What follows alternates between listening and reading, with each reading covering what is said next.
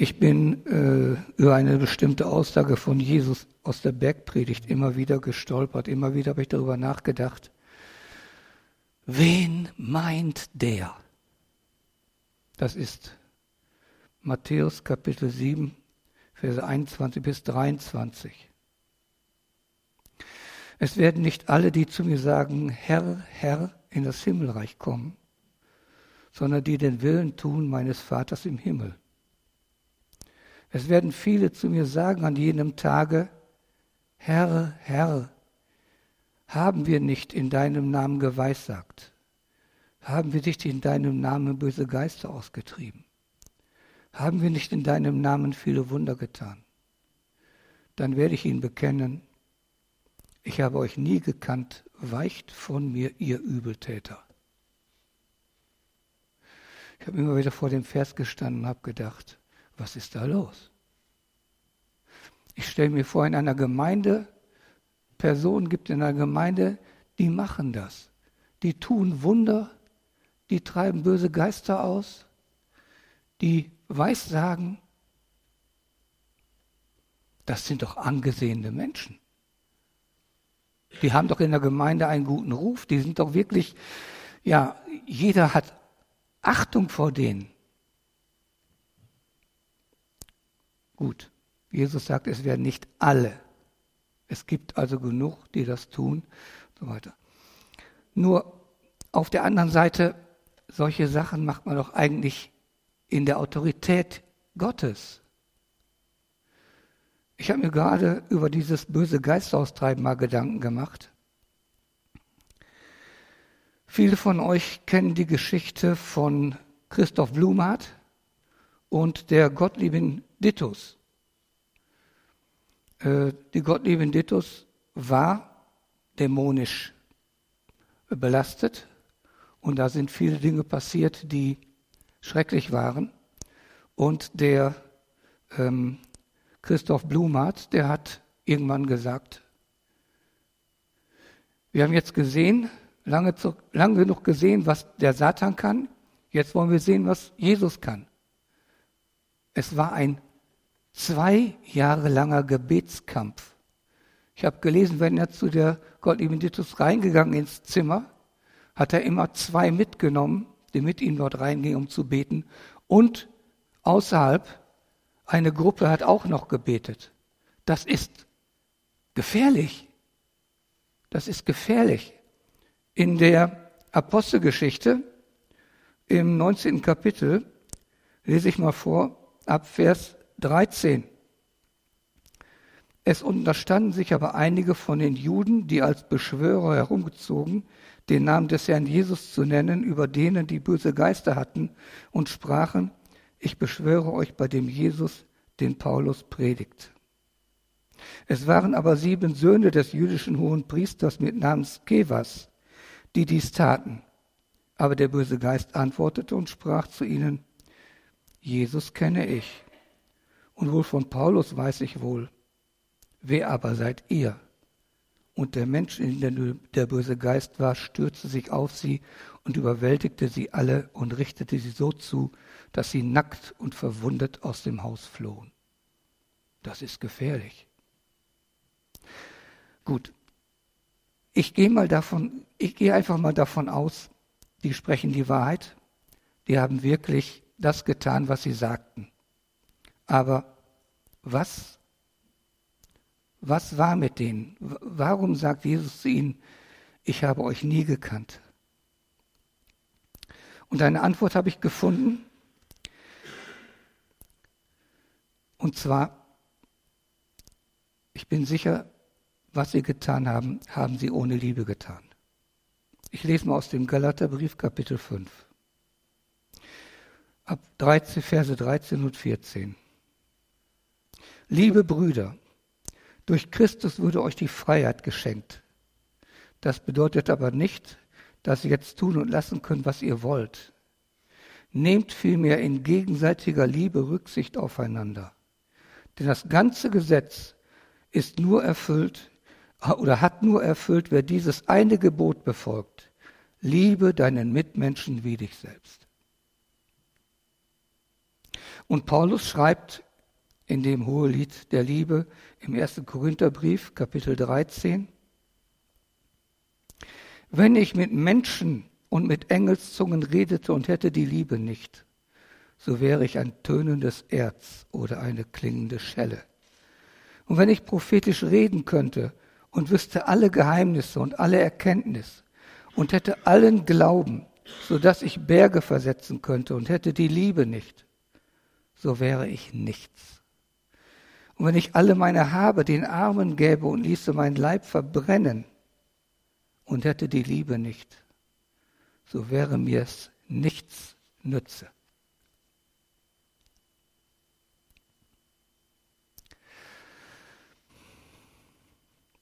Also, es geht darum, dass Gott von uns erwartet, dass wir Liebe im Herzen haben, dass wir Liebe zu unseren Mitmenschen haben, gerade natürlich zu unseren Geschwistern in der Gemeinde. Und ich habe etwas gefunden, ich weiß nicht, woher ich es habe, ich habe es jedenfalls gespeichert auf dem PC, ich lese das mal vor. Verantwortung ohne Liebe macht rücksichtslos. Gerechtigkeit ohne Liebe macht hart. Klugheit ohne Liebe macht gerissen. Freundlichkeit ohne Liebe macht heuchlerisch. Ehre ohne Liebe macht hochmütig. Glaube ohne Liebe macht fanatisch.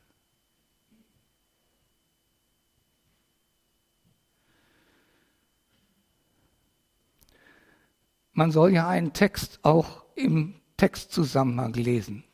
Und kurz bevor Jesus dieses gesagt hat, nicht jeder, der zu mir sagt, Herr, Herr, wird ins Himmelreich kommen, sagt er folgendes, das steht bei Matthäus Kapitel 7, Vers 15. Seht euch vor vor den falschen Propheten, die in Schafskleidern zu euch kommen, inwendig aber sind sie reißende Wölfe. An ihren Früchten sollt ihr sie erkennen. Kann man denn Trauben lesen von den Dornen oder Feigen von den Disteln? Und diese Früchte, wenn jemand ohne Liebe jetzt in der Gemeinde aktiv ist, diese Früchte, die habe ich gerade eben aufgezählt. Machtausübung, Härte gegen andere, Hochmut, Rücksichtslosigkeit, bis hin zu fanatisch, fanatischem Handeln. All das sind Früchte, die ohne Liebe entstehen. Es gibt hier einige Geschwister, die das schon mal kennengelernt haben. Solche Sachen. Nach Gottes Willen sollen alle Glieder der Gemeinde dienen, der Gemeinde dienen und nicht Macht ausüben.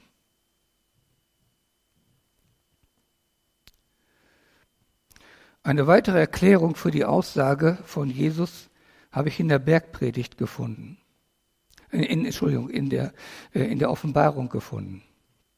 Offenbarung Kapitel 22, Verse 18 und 19. Ich bezeuge allen, die da hören, die Worte der Weissagung in diesem Buch. Wenn ihnen jemand etwas hinzufügt, so wird Gott ihm die Plagen zufügen, die in diesem Buch geschrieben stehen.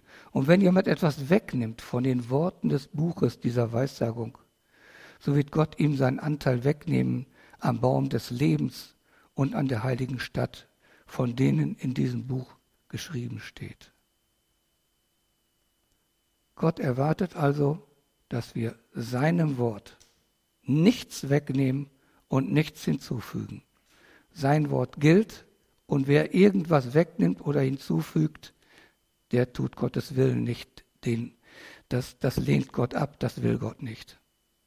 Jesus sagt zu seinen Jüngern, wenn jemand meine Kinder verführt, ist er besser in seinem Mühlstein an den Hals gehängt und er sei ertränkt. So ungefähr drückt er sich aus.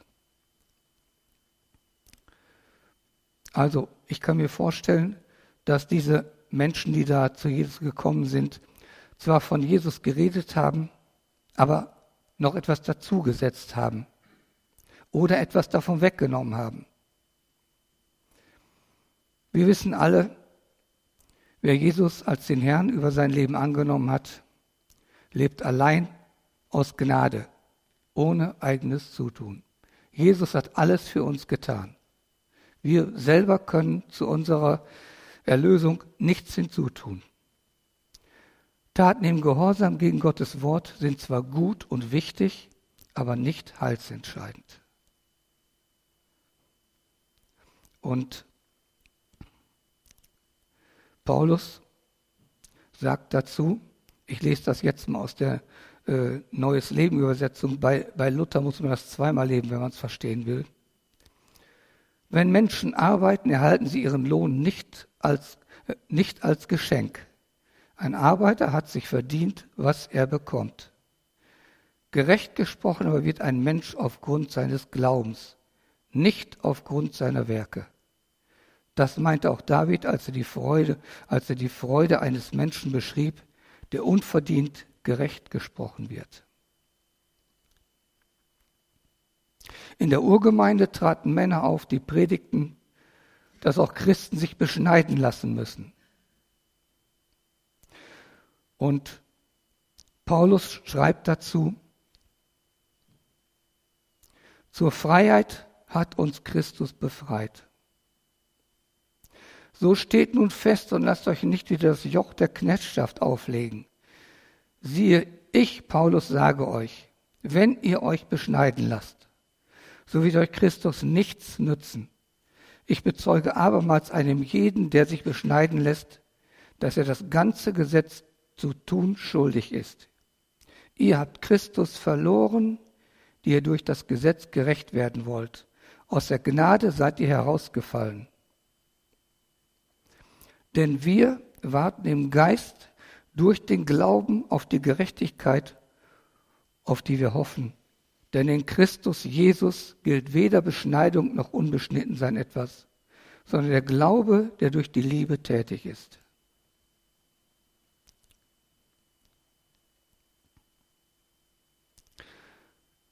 Paulus spricht auch davon, seid beschnitten im Herzen.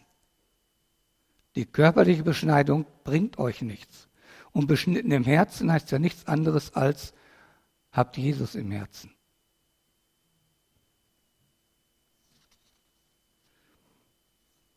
Und diejenigen, die damals so gepredigt haben, haben Paulus auch schlecht gemacht in seiner Lehre.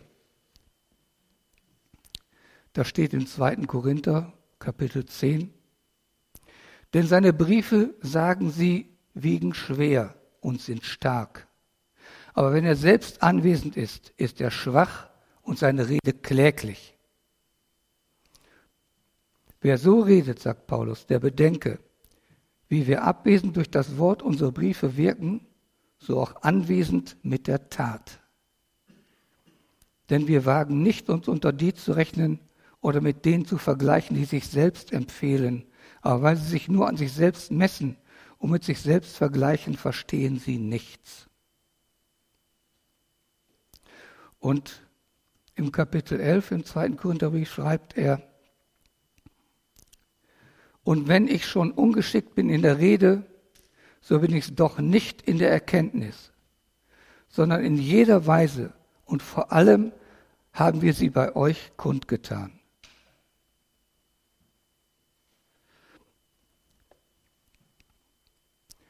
Jede Predigt, die sich auf Gottes Wort stützt, die Jesus groß macht, jede Predigt ist gut. Auch wenn der Prediger selber mit Worten sich so umgehen kann. Paulus schreibt ja selber, ich bin ungeschickt in der Rede. Aber was er gesagt hat, das hat Autorität.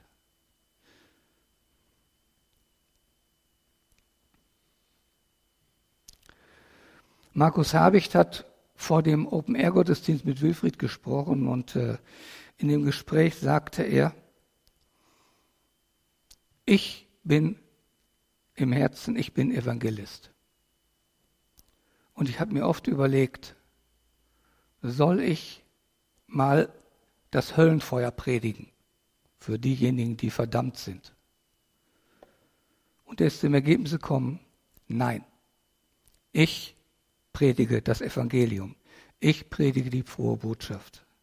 Die Botschaft von Jesus Christus und der Vergebung durch sein, durch Jesus Christus.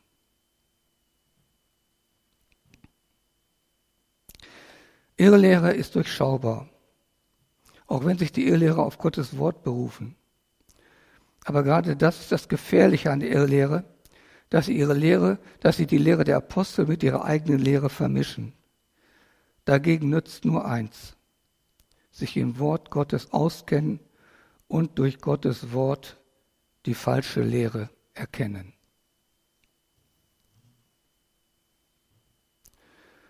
Heute würde keiner mehr irgendwie irritiert werden, wenn es heißt, du musst dich beschneiden lassen. Aber heute gibt es andere Irrlehre. Ich habe mir da so einige Gedanken gemacht, was heute so an Irrlehre äh, so vorkommt. Zum Beispiel die Verehrung und Anbetung von Menschen. Aus der Bibel geht ganz klar hervor, nur Gott soll angebetet werden.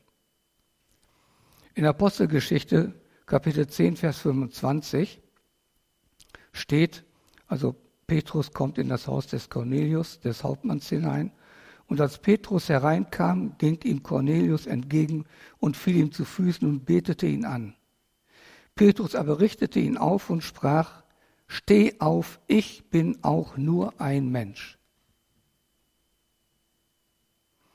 Also, ihr wisst, wen ich meine, wer Menschen anbetet, betet nicht im Sinne Gottes. Nur Gott gebührt die Anbetung. In der Offenbarung im 22. Kapitel ab Vers 8 und ich, Johannes, bin es, der dies gehört und gesehen hat. Und als ich es gehört und gesehen hatte, fiel ich nieder, um anzubeten zu den Füßen des Engels, der mir dies gezeigt hatte. Und er spricht zu mir, tu es nicht, denn ich bin dein Mitknecht und der Mitknecht deiner Brüder, der Propheten, und derer, die bewahren die Worte dieses Buches. Bete Gott an. Eine zweite Irrlehre, wenn eine Glaubensgemeinschaft sagt, wer zu uns gehört, ist errettet. Und wie ich gehört habe, ich kann es nur vom Hören sagen, sagen, das gilt für die katholische Kirche und das gilt für die Zeugen Jehovas. Du bist, gehörst zu uns, du bist errettet. Manche Prediger verbieten gewisse Dinge und sagen, ein Christ macht dieses nicht, ein Christ macht das nicht. Ein Christ tanzt nicht, ein Christ sieht nicht fern, ein Christ trinkt kein Alkohol, es gibt Gemeinden, die verbieten das Alkohol trinken, obwohl aus der Bibel klar zu erkennen ist, Jesus hat Alkohol getrunken. Es steht nur in der Bibel und sorgt euch nicht voll mit Wein, woraus ein unordentliches Leben folgt, sondern lasst euch vom Gott erfüllen, vom Geist erfüllen. Wir sollen uns nur nicht betrinken, aber wir dürfen mal ein Gläschen Wein trinken oder ein Gläschen Alkohol trinken. Das verbietet Gottes Wort nicht. Manche Prediger, und ich habe es zwar nicht von einem Prediger gehört, aber von einem Religionslehrer, manche Prediger nehmen etwas aus Gottes Wort weg. Die Jungfrauengeburt wird ja als Lüge dargestellt. Nein, die war nicht. Das, das ist eine ganz normale äh, Zeugung gewesen. Oder Jesus ist nicht übers Wasser gelaufen oder Jesu Gottheit wird angezweifelt. Jesus, Jesu Wunder werden irgendwie äh, äh, erklärt, so dass es kein Wunder mehr ist. All diese Dinge, da nimmt man aus der Bibel was weg. Und alles, was in die Richtung geht, du darfst das nicht, du musst das tun und so weiter, all die Dinge sind alle problematisch. In Gottes Wort steht, Gott hat uns zur Freiheit berufen. Paulus sagt, ihr dürft vieles tun. Ihr dürft, solange ihr einem anderen nicht schadet, dürft ihr es tun. Manches dient nicht zur Erbauung, aber es ist auch nicht verboten. Gefährlich wird es auch, wenn Prediger das Evangelium verwässern. Zum Beispiel die Schöpfungsgeschichte wird angezweifelt oder mit der Evolutionstheorie vermischt. Die Schöpfungsgeschichte ist eindeutig, Gott ist der Schöpfer des gesamten Universums und dieser Welt. Und die Evolutionstheorie ist nur eine Theorie. Und ich habe mal gelesen, dass Professoren, dass diejenigen, die an der vordersten Front der Evolutionstheorie stehen, selber sagen, wir haben noch so viele Lücken, dass wir noch nicht sagen können, es ist bewiesen. Es ist nur noch, es ist nur eine Theorie. Ganz schlimm sicherlich, und das hat auch dann nochmal der, ähm, äh, der Markus Habicht angesprochen, ganz schlimm ist es, was heute passiert, dass gleichgeschlechtliche Paare in einer Kirche gesegnet oder verheiratet werden. Gottes Wort sagt eindeutig, Ehe gilt nur zwischen Mann und Frau, sonst nicht. Oder, was ich auch gehört habe, Moses und Christen haben doch den gleichen Gott. Von Christen, von Menschen, die sagen, ich bin Christ, habe ich gehört, wieso Moslems und Christen haben doch den gleichen Gott. Wer nur ein bisschen über den Islam hört und sich in der Bibel auskennt, weiß, das stimmt nicht. Der Gott der, der, der Gott der Bibel ist ein Gott der Liebe, ein Gott der Fürsorge. Allah ist ein knechtender Gott. Ein Gott, der verlangt. Fragt mal einen Moslem, kommst du ins Paradies? Und er wird sagen, ich weiß es nicht. Das allein entscheidet Allah.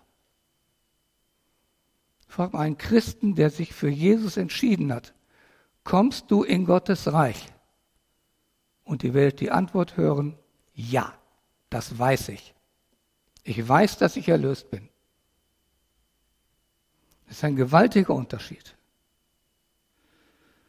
Und was auch viel gelehrt wird von manchen ist, was wir Allversöhnung nennen, dass jemand lehrt, es kommen doch alle in den Himmel. Irgendwann kommen, sind alle im Himmel. Nein, Jesus sagt eindeutig, Viele werden von mir nicht angenommen. Viele kommen ins Gericht und kommen dann in die Hölle. Jesus spricht selber von Hölle.